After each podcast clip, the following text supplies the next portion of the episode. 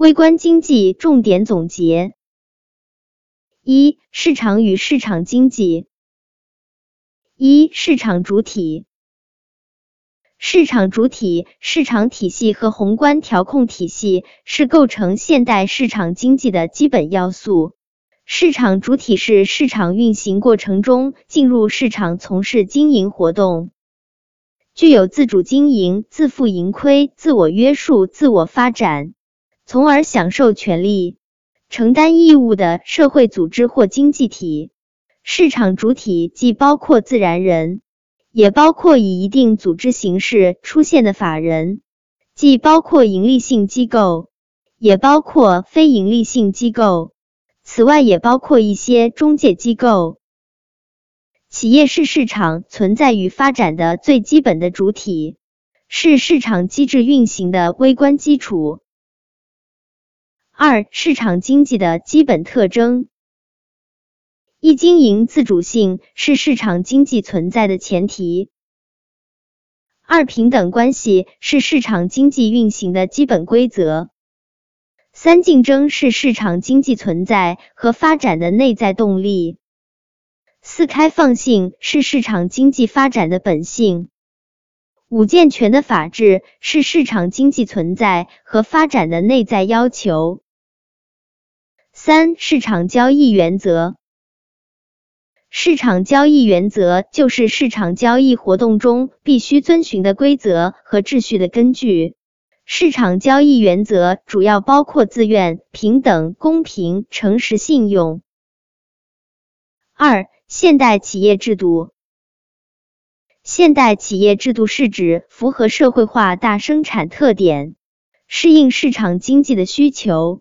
以完善的企业法人制度为主体，以公司制为核心，以公司法人治理结构为主要形态，以产权清晰、权责明确、政企分开、管理科学为基本特征的新型企业制度。三、市场机制。市场机制及市场经济运行机制。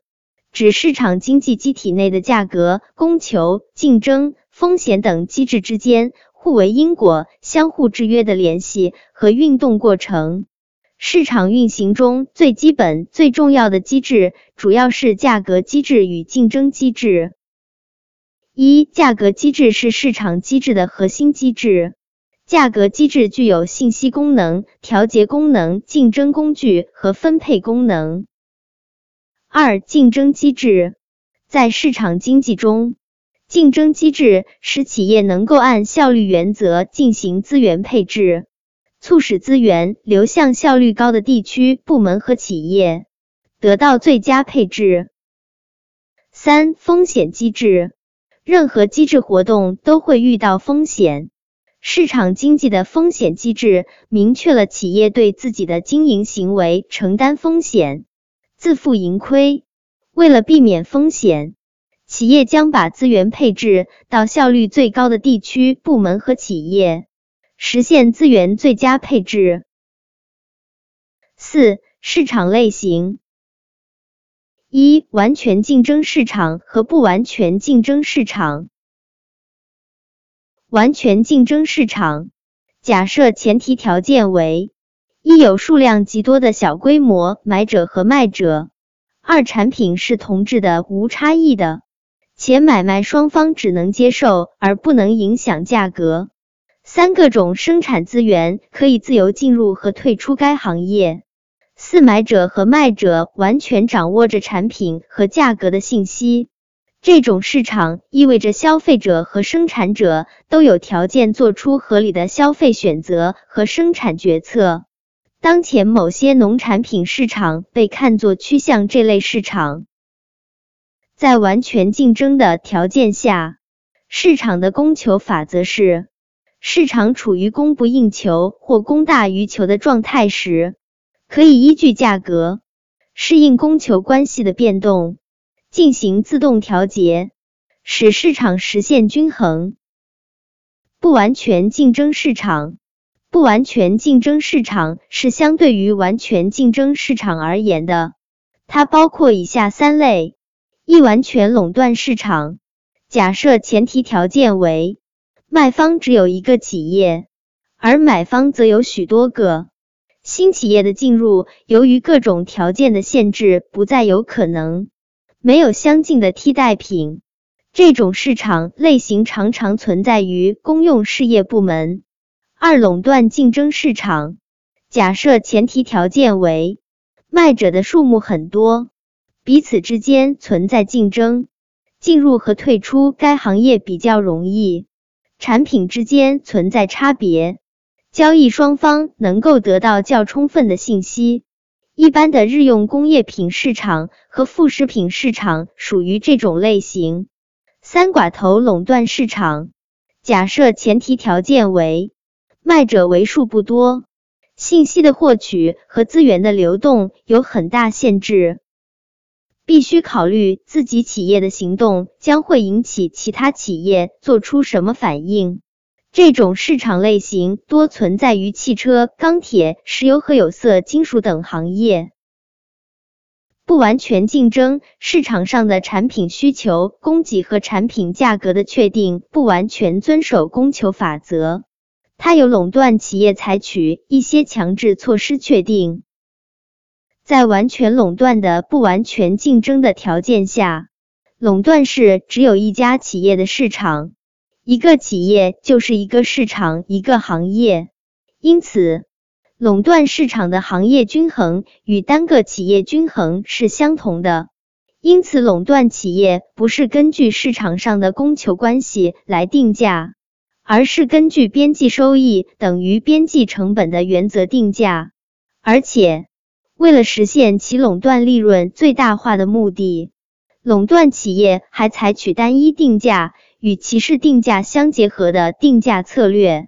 卖出的每一单位产品价格都是相同的定价策略称为单一定价。歧视定价就是同样的商品向不同的消费者收取不同的价格，已把消费者剩余都转变为超额利润。在垄断竞争的不完全竞争的条件下，垄断竞争企业也不是根据市场上的供求关系来定价，而是根据边际收益等于边际成本的原则定价。只是在这种市场上，因为存在一定的竞争，因此不容易采取歧视价格策略。在寡头垄断的不完全竞争的条件下。寡头市场具有其他市场结构所没有的一个重要特征：几家寡头之间的相互依存性。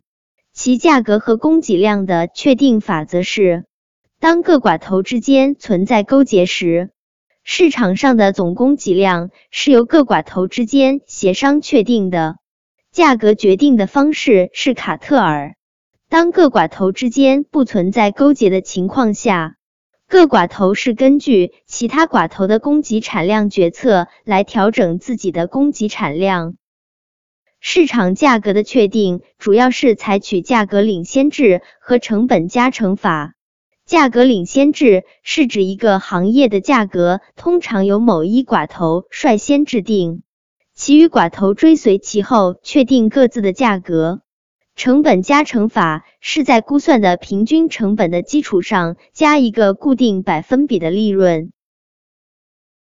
二、产品市场与要素市场。产品市场主要是指消费品市场，消费品市场是指社会生活中生活资料或消费资料的交换关系总和及场所，是市场经济中最基本的市场。市场化改革以来，生产资料、金融、劳动力、技术、信息等生产要素先后不同程度的进入了市场，形成了要素市场。生产要素包括土地、资本、劳动和企业家才能，其所有者分别是土地所有者、资本所有者、劳动者、企业家。要素的报酬分别是地租、利息、工资和利润。也分别是上述要素所有者的收入。五、市场失灵。一、市场失灵的表现：一、收入与财富分配不公；二、外部负效应问题。三、市场存在垄断及不完全竞争。四、失业问题。五、区域经济发展不协调。六、公共产品供给不足。七、公共资源的过度使用。二、市场失灵的原因。市场失灵的存在，表明市场机制的局限性。这种局限性根源于市场本身固有的缺陷，主要表现为市场的不完全性和市场功能的局限性两个方面。如果仅从市场的不完全性角度分析，导致市场失灵的主要原因有垄断、外部性、公共物品和信息的不完全。六、需求及其决定。需求是指在其他条件不变的情况下，消费者在一定的时期内，在各种可能的价格下，愿意而且能够购买某商品的数量。该数量叫需求量，只有既有购买欲望又有购买能力的需求才是有效需求。需求反映了消费者对商品的需求量与该商品价格之间的对应关系，两者之间遵循一个特定的规律，即商品价格上涨，消费者对商品的需求量就会下降；商品价格下降。消费者对商品的需求量就会增加，这一规律就是需求规律。一种商品的需求量不只取决于该商品的价格，还主要取决于以下几方面的因素：一、消费者的偏好；二、替代商品的价格和数量；三、互补品的数量和价格；四、消费者的收入；五、消费者对未来价格的预期。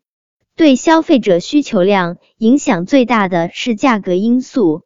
需求的价格弹性表示在一定时期内，一种商品的需求量的相对变化对于该商品价格的相对运动的反应程度。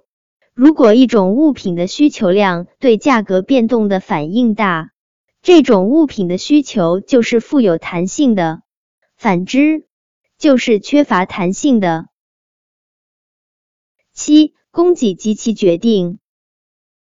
供给是指生产者在一定时期内，在各种可能价格下，愿意而且能够提供出售的某商品数量。根据定义，该数量叫供给量。同需求概念一样，只有既有提供欲望，又有提供出售能力的供给，才是有效供给。供给反映了生产者的供给量与商品价格之间的对应关系，两者之间遵循一个特定的规律，即商品价格上涨，生产者的供给量增加，商品的价格下降，供给的数量减少。这一规律就是供给规律。决定供给量除了价格因素外，以下因素也能决定或影响供给量：一、生产成本；二、替代产品的价格；三、连带产品的需求和价格；四、自然灾害和其他无法预测的事件；五、生产的目的；六、对未来价格的预期。对生产者供给量影响最大的是价格因素。供给的价格弹性表示在一定时期内。一种商品的供给量的相对变化对于该商品价格的相对运动的反应程度。如果一种商品的供给量对价格变动的反应大，这种物品的供给就是富有弹性的；反之，就是缺乏弹性的。